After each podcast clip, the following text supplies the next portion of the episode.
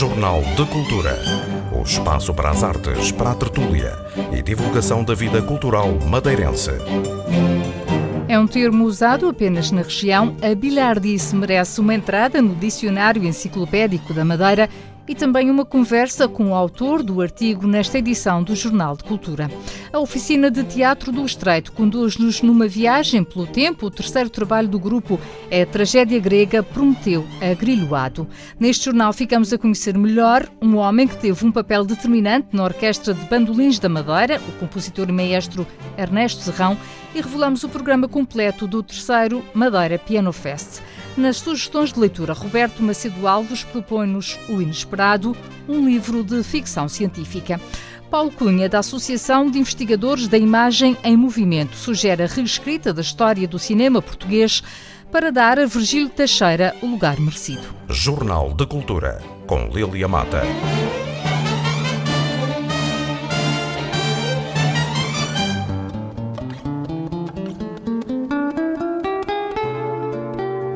Bilhardice. Esta é uma palavra que todos os madeirenses conhecem, que pode ter vários sentidos e que, segundo o investigador Miguel Fonseca, traduz o verdadeiro espírito da ilha, numa das entradas do Dicionário Enciclopédico da Madeira.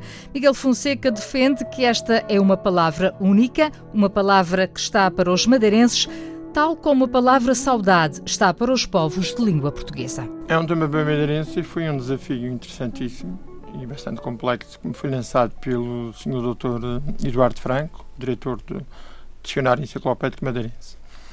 E a questão que eu me coloquei desde o início é saber se este tema tem correspondência total, absoluta, em outros termos, eh, termos eh, cognatos da língua portuguesa, e, e quis provar que não havia essa equivalência absoluta. Nós temos na nossa língua cuscovelhice, temos uh, mexeriquice, temos uh, da língua brasileira, que aliás não é de origem brasileira, o termo fofoca, que é um termo que vem da língua banta, uma língua africana. E este termo até, este termo fofoca, uh, é tanto serve para perceber porque é que bilhar disso é diferente. Ninguém ouve uma fofoca que não, que não pense imediatamente num ambiente brasileiro, apesar do termo ser de origem africana. Isto quer dizer que eh, não há, como sabemos, todos nós sabemos, que não existem sinónimos absolutos. Dizer que uma mulher é bonita é diferente de dizer que uma mulher é linda. Há aí uma diferença de valorização, ou pelo menos de sentimento e de relação, que eh, não torna eh, os dois termos imediatamente absolutos em termos de sinónimo. No nosso caso, eu estive a fazer várias uh, investigações uh, e tive grande dificuldade porque não existe literatura. Uh, a única vez que este termo é referido como um termo da Madeira foi no, na edição de 1935 da grande enciclopédia portuguesa brasileira, e dizia mesmo termo da Madeira, que significa fofoca, aliás, mexerico, escovilhice, etc.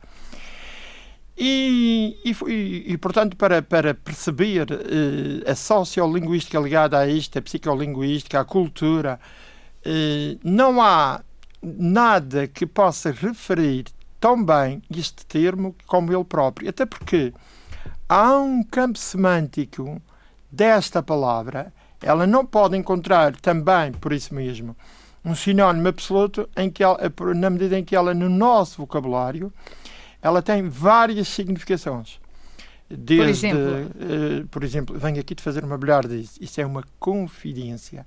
Sabes que ele andou a fazer bilhardices? É uma, aí sim, é uma cuscovelhice.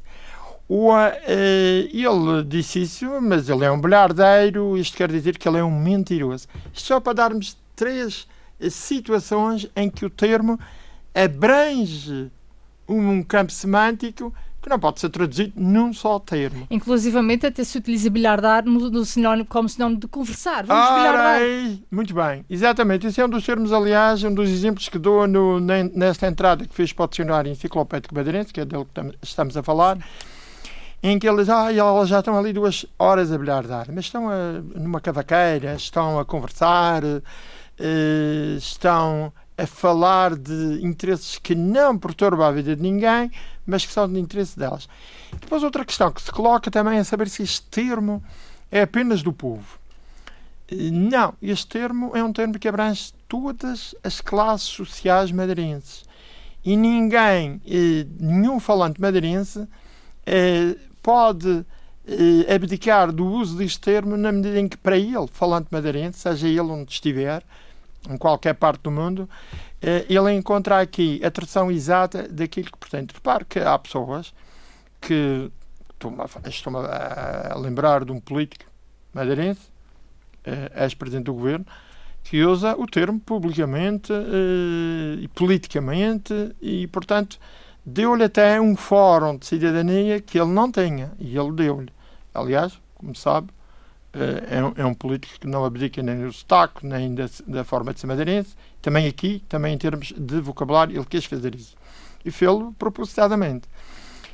Uh, e, portanto, eu estive a ver um estudo estive, eh, aliás, a propósito deste termo, nós conhecemos o termo signo de sussurro, em que há o, o, o, signo, a palavra, existe uma relação entre o significado e o significante. O significante, a forma como é escrito e a forma como é dita. Mas é uma relação interior. Já Gottlob Frege, eh, um linguista eh, alemão, da mesma altura de Sussurro, fins do século XIX, princípios do século XX, eh, na sua explicação de, da palavra, ele tem uma explicação que traduz bem a relação das pessoas com as palavras do madeirense com este termo em concreto, que é, enquanto sussurro, tudo fica no abstrato, dizemos uma árvore, tal como em Platão, é uma ideia abstrata, cuja relação está ali, e portanto não precisa da árvore em concreto, é o mundo das ideias, já uh, Gottlob diz que é, é verdade que sim, o termo é universal, mas ele só tem, só se traduz na aplicação prática segundo a experiência do sujeito falante. Ou seja, quando nós dizemos bilhardeiro, ou quando dizemos bilhardice, uma bilhardice, que tem um campo semântico alargado, como já vimos, nós estamos a entrar na forma de ser madeirense. É uma fronteira. Os básicos dizem, quando nós falamos em, em basco, dizem: Olha, acabaste de atravessar a fronteira do meu país. Entraste nela, entraste no meu país. Nós podemos dizer que o falante que sabe utilizar esta palavra tem de perceber bem a alma madeirense. Então dizemos que ele atravessa a fronteira.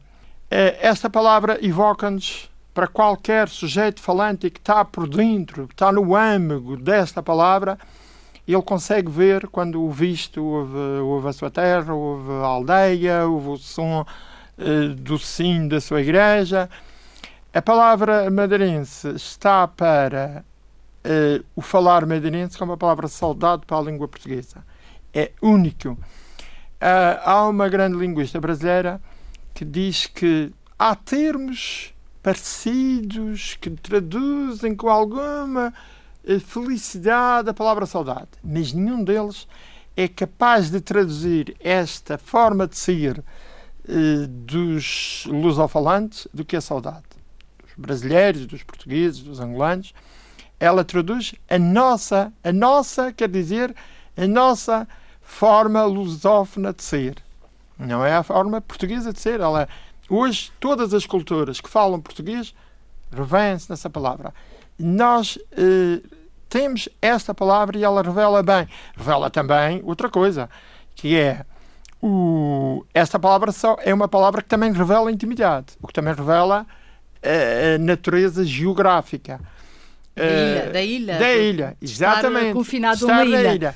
E quando nós falamos com alguém do outro lado do mundo, na Venezuela, na África do Sul, e dizemos que tenho uma mulher desse para te contar, eh, nós espalhamos a nossa ilha pelo mundo inteiro. Portanto, ela nasce na ilha, traduz o universo, eh, aquilo que chamamos o espírito do lugar, eh, o sentimento do lugar, aquilo que cada lugar traduz. Eh, então, nós estamos a partilhar com ele a forma de ser madeirense, com aquele madeirense que, estando do outro lado, sente-se que entrou na Madeira porque está a usar um termo que mais ninguém usa, que mais ninguém entende. Pode dizer, ah, isso é coscovilhiço, isso é fofoca. Não, para nós é outra coisa em um mundo semântico e social e cultural muito mais vasto. E qual foi a origem desta palavra? Ah, de onde é que vem este bilhardar? Isto pode-se pode pode buscar onde? A etimologia desta palavra é muito polémica. Há várias hipóteses. Nós conhecemos a bilharda, que é um jogo madeirense, jogar à bilhardeira. E talvez aí, no, do meu ponto de vista, portanto, uh, temos a palavra bilhar, uh, jogar a bilharda portanto, o toque de duas bolas, mas eu vou a um jogo que havia, que era a, a, a bilhardeira, ou a bilharda, jogado aqui na Madeira, na, na, minha juventude jogávamos isso, em que tínhamos um pau que servia de, de taco e um pau que ia para um lado e para o outro. E esse ir para um lado e para o outro era a bilhardeira que andava de um lado para o outro. E a bilhardeira, a característica essencial da bilhardeira é, Levar é, e trazer. Exatamente. Não é um ser sedentário, é um ser. Uh, aqueles que é nómada. nómada. São nómadas, é uma, é uma atividade nómada, melhor disso. Porque aquela que leva e traz eh, é também, repara, e, levar notícias, às vezes leva notícias, não leva só a mal dizer. Às vezes, bilhar disso significa mal dizer, outra vez é solidariedade. Olha, venho-te aqui dizer que, que fulana tal está doente e, e, portanto ela precisa de ajuda. Portanto, ela tem uma doença incurável e aí há uma total solidariedade que é partilhada por duas, eh, por duas pessoas que bilhardam entre si, fazem bilhardice, eh, mas que querem o bem do outro. Está a ver como é impossível é, a variedade semântica. A, variedade semântica de situação. Portanto, só podemos uh, entender o, o mundo vasto e cultural e linguístico desta palavra uh, se tivermos uma alma madeirense, ou pelo menos que a compreender. A alma madeirense, resumida numa palavra, bilhardice é uma das entradas do Dicionário Enciclopédico da Madeira, da responsabilidade de Miguel Fonseca. Jornal de Cultura.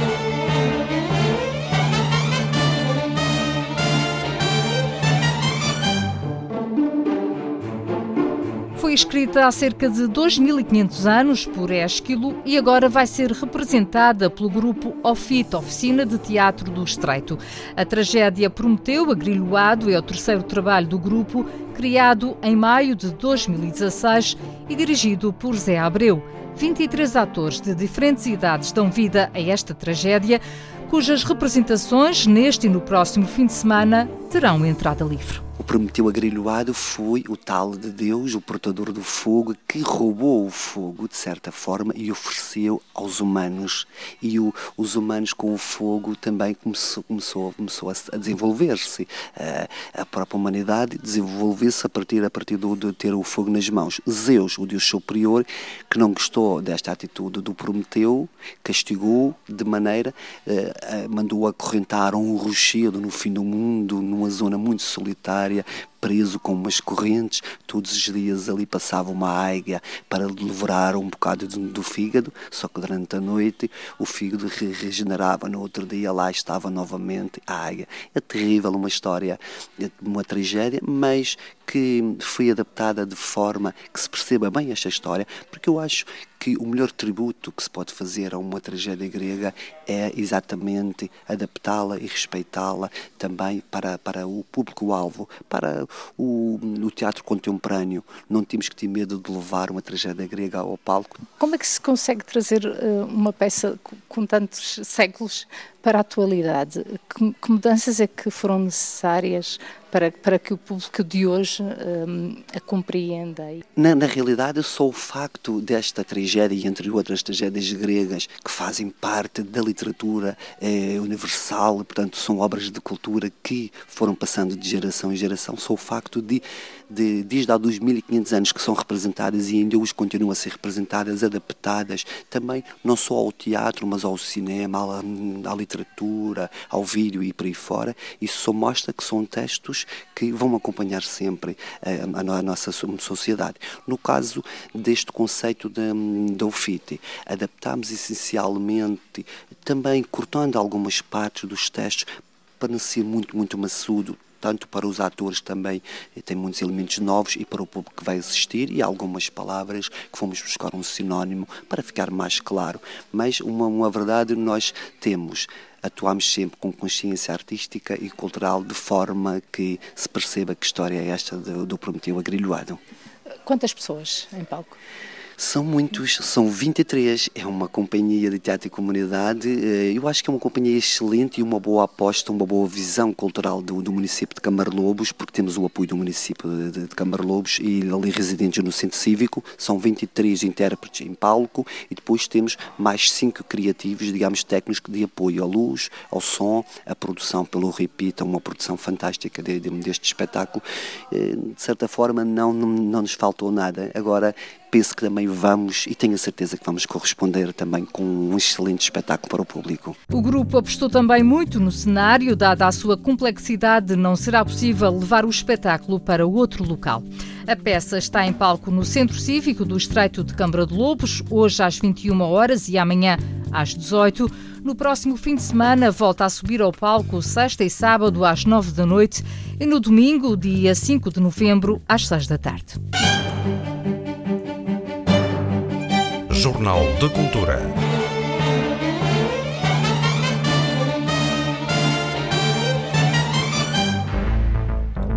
Um livro de ficção científica escrito na década de 40 do século XX é a sugestão de leitura desta semana.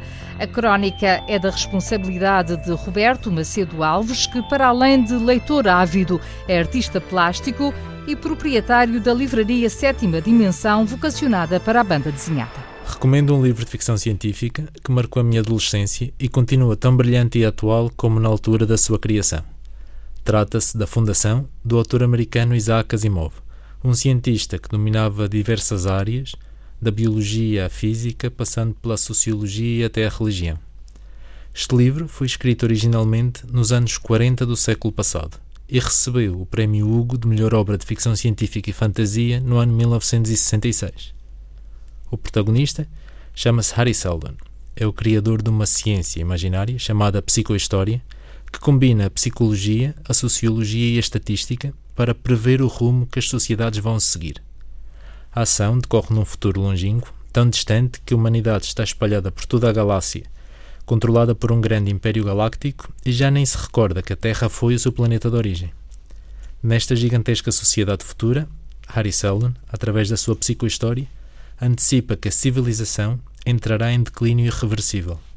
Para salvar a humanidade deste triste destino, o protagonista sugere a criação de uma fundação com o propósito de criar uma enciclopédia galáctica para preservar todo o conhecimento humano.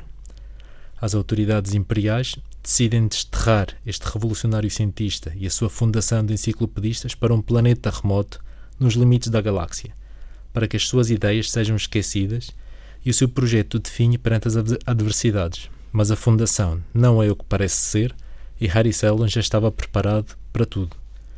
Embora este tenha sido escrito como um volume independente, Asimov continua a saga da Fundação por vários volumes, que eu recomendo a todos os leitores, mesmo aqueles que nunca leram obras de ficção científica, principalmente pela importância que a dimensão humana e as ciências sociais têm nesta narrativa, o que torna uma obra ainda bastante atual e relevante. Aproveite a sugestão de leitura de Roberto Macedo Alves. Jornal de Cultura.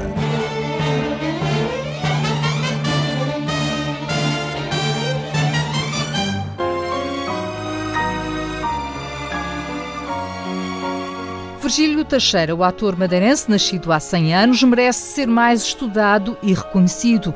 O apelo é feito por Paulo Cunha, responsável pela Associação de Investigadores da Imagem em Movimento e um dos convidados do colóquio que juntou no Funchal vários investigadores na área do cinema. Paulo Cunha falou sobre a presença do ator madeirense em Hollywood, onde se destacou pela grande versatilidade. O caso particular do Virgílio Teixeira, que é alguém que vem de um espaço periférico dentro de Portugal, que é a Ilha da Madeira, não é? Depois, a própria, a, própria posição periférica do cinema português no contexto do cinema europeu.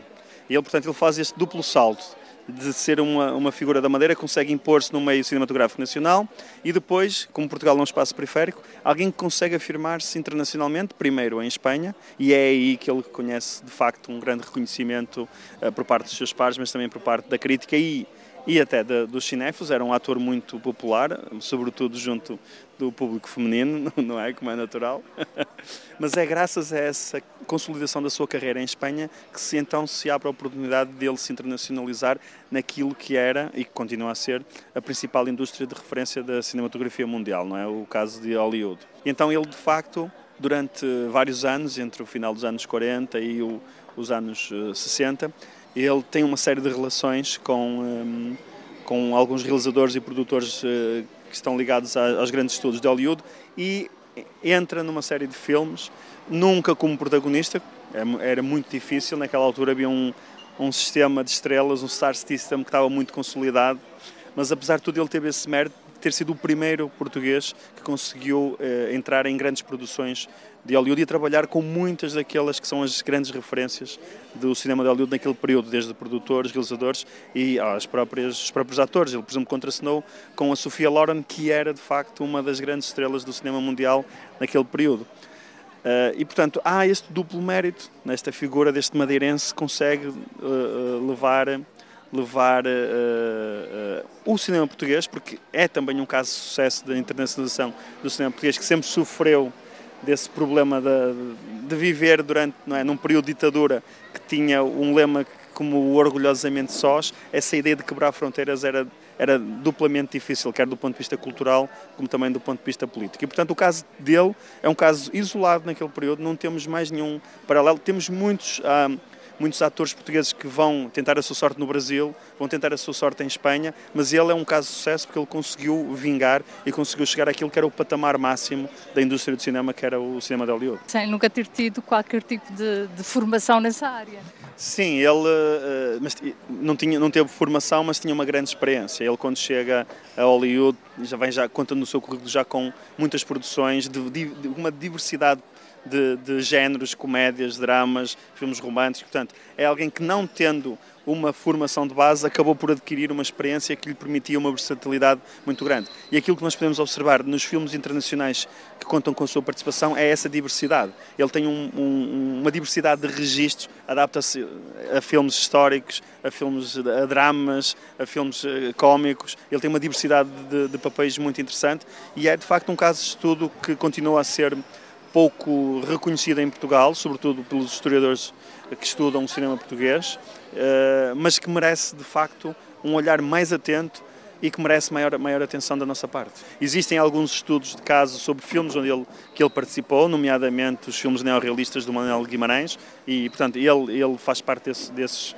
desses projetos, mas da sua figura e do seu percurso está a ser de facto para mim e para outros colegas que estamos a participar neste bloco, está a ser um prazer descobrir esta, esta multiplicidade de intervenções do, do, do Virgílio Teixeira. Nós, nós estamos a acreditar que este colóquio pode ser o início que está a deixar algumas sementes que pode ser o início de um processo de revisão eh, historiográfica, um processo de recuperarmos um grande património do cinema português que muitas vezes fica muito agarrado ao passado e àquelas figuras que foram mais icónicas, como o Vasco Santana, o António Silva e a Beatriz Costa, e ignora uma série de pessoas que tiveram trajetos incríveis, uh, foram muito importantes para a afirmação internacional do cinema português. E o Virgílio Teixeira é um desses casos. O Virgílio Teixeira fez muito mais pela internacionalização do cinema português do que o António Silva, do que o Vasco Santana e do que a Beatriz Costa, os três juntos. Refazer a história do cinema português para colocar Virgílio Teixeira no seu devido lugar, uma das ideias saídas do colóquio que assinalou no Funchal os 100 anos do nascimento do ator madeirense falecido em 2010.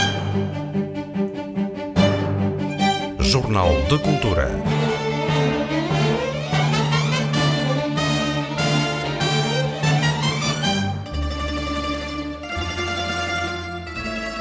Chamava-se Ernesto Serrão e teve um papel essencial na Orquestra de Bandolins do Recreio Musical União da Mocidade, uma associação que já completou 104 anos. O músico e compositor foi responsável pela profissionalização dos músicos que deixaram de tocar de ouvido e passaram a tocar pela pauta musical. O jornalista Pedro Felipe Costa assistiu a uma conferência sobre a vida e obra de Ernesto Serrão. ficou popularizada quando em 2002 foi convidada a tocar no Jubileu da Rainha de Inglaterra, mas a história da Orquestra de Bandolins da Madeira teria sido bem diferente se por lá não tivesse passado o maestro Ernesto Serrão. Era sargento músico da, da, banda militar e colaborou em inúmeras orquestras de palheta que antigamente existiam em grande profusão no Funchal. Era um compositor nato, compôs inúmeras partituras, eh, eh, fez arranjos para muitas outras, de autores consagrados, e, como disse, colaborou em muitas, eh, muitos, muitos grupos musicais outrora existentes no Funchal. Em finais dos anos 20, o empenho e criatividade do então maestro Ernesto Serrão foi decisivo para o relançamento da Orquestra do Recreio Musical. O historiador Duarte Mendonça explica que a orquestra deixou de tocar de ouvido para passar a tocar pela pauta.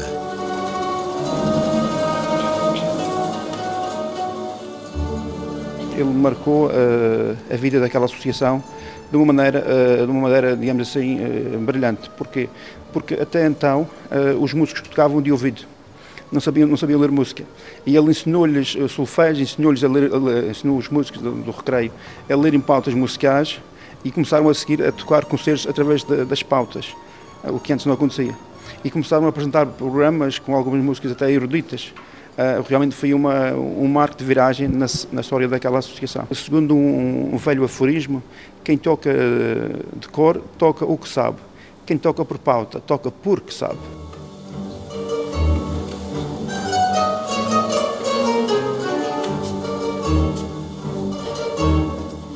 Sendo um compositor nato, Ernesto Serrão compôs música que ainda hoje perdura.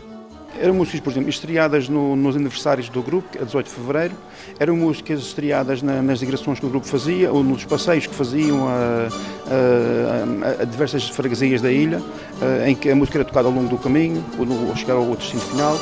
Eram músicas tocadas em, nos aniversários de associações congêneres, Uh, eram músicas tocadas nos, em programas musicais uh, apresentados nas récitas uh, artísticas apresentadas na sede do Recreio Musical.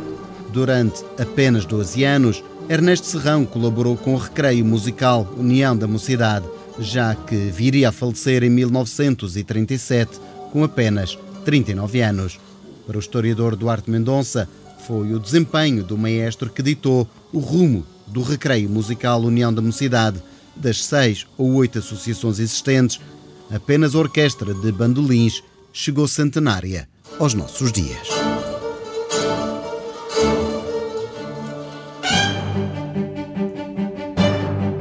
Jornal de Cultura.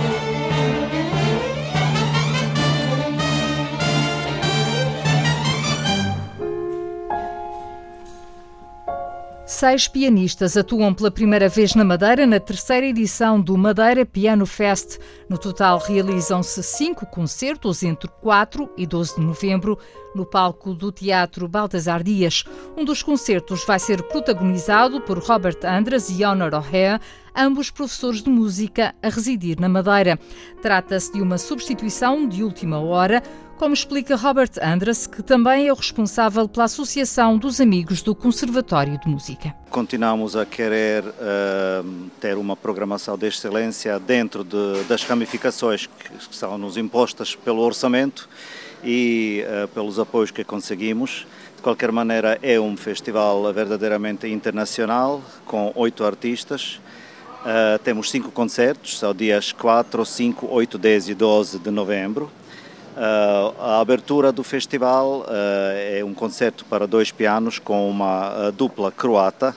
Aliás, o pianista é o reitor da Academia de Música de Zagreb, da Croácia, e eles vão interpretar obras para dois pianos do Debussy, Poulenc e uma e um ciclo muito interessante do compositor croata Papandopoulou, que se chama Zodíaco e que descreve por música os 12 signos Uh, será muito interessante. Também alguns andamentos deste ciclo são acompanhados uh, por percussão e teremos aí, uh, portanto, a ajuda e colaboração dos percussionistas Rui Rodrigues e Jorge Mendoza. E depois temos no dia 5 um recital de piano por uma pianista polaca que é praticamente uma embaixadora da música polaca em todo o mundo, que já se apresentou em cinco continentes, que vai tocar coisas de Chopin, Paderewski, Shimanovsky e também Scriabin. Depois, no dia 8, temos um recital por um pianista ucraniano, que pertence mesmo ao top mundial, uh, tendo ganho o concurso da Rainha Elizabeth na Bélgica há vários anos atrás e vai tocar uh, obras de Beethoven, a famosa sonata ao luar, Chopin, Schumann e Scriabin. Depois, eh, no dia 10, é um concerto que originalmente tinha uma programação diferente, mas vimos-nos obrigados a alterar a programação, portanto, padecemos do mesmo problema que foi o caso do Festival do Órgão, que teve que cancelar e substituir a programação uma, foi o caso deste concerto, e então, à última da hora, não tendo sido possível encontrar uma substituição uh, do exterior, Uh, neste concerto vou, vou, atuar juntamente com a minha esposa, mas também vamos interpretar obras de Schumann, Brahms, Grieg e Ravel.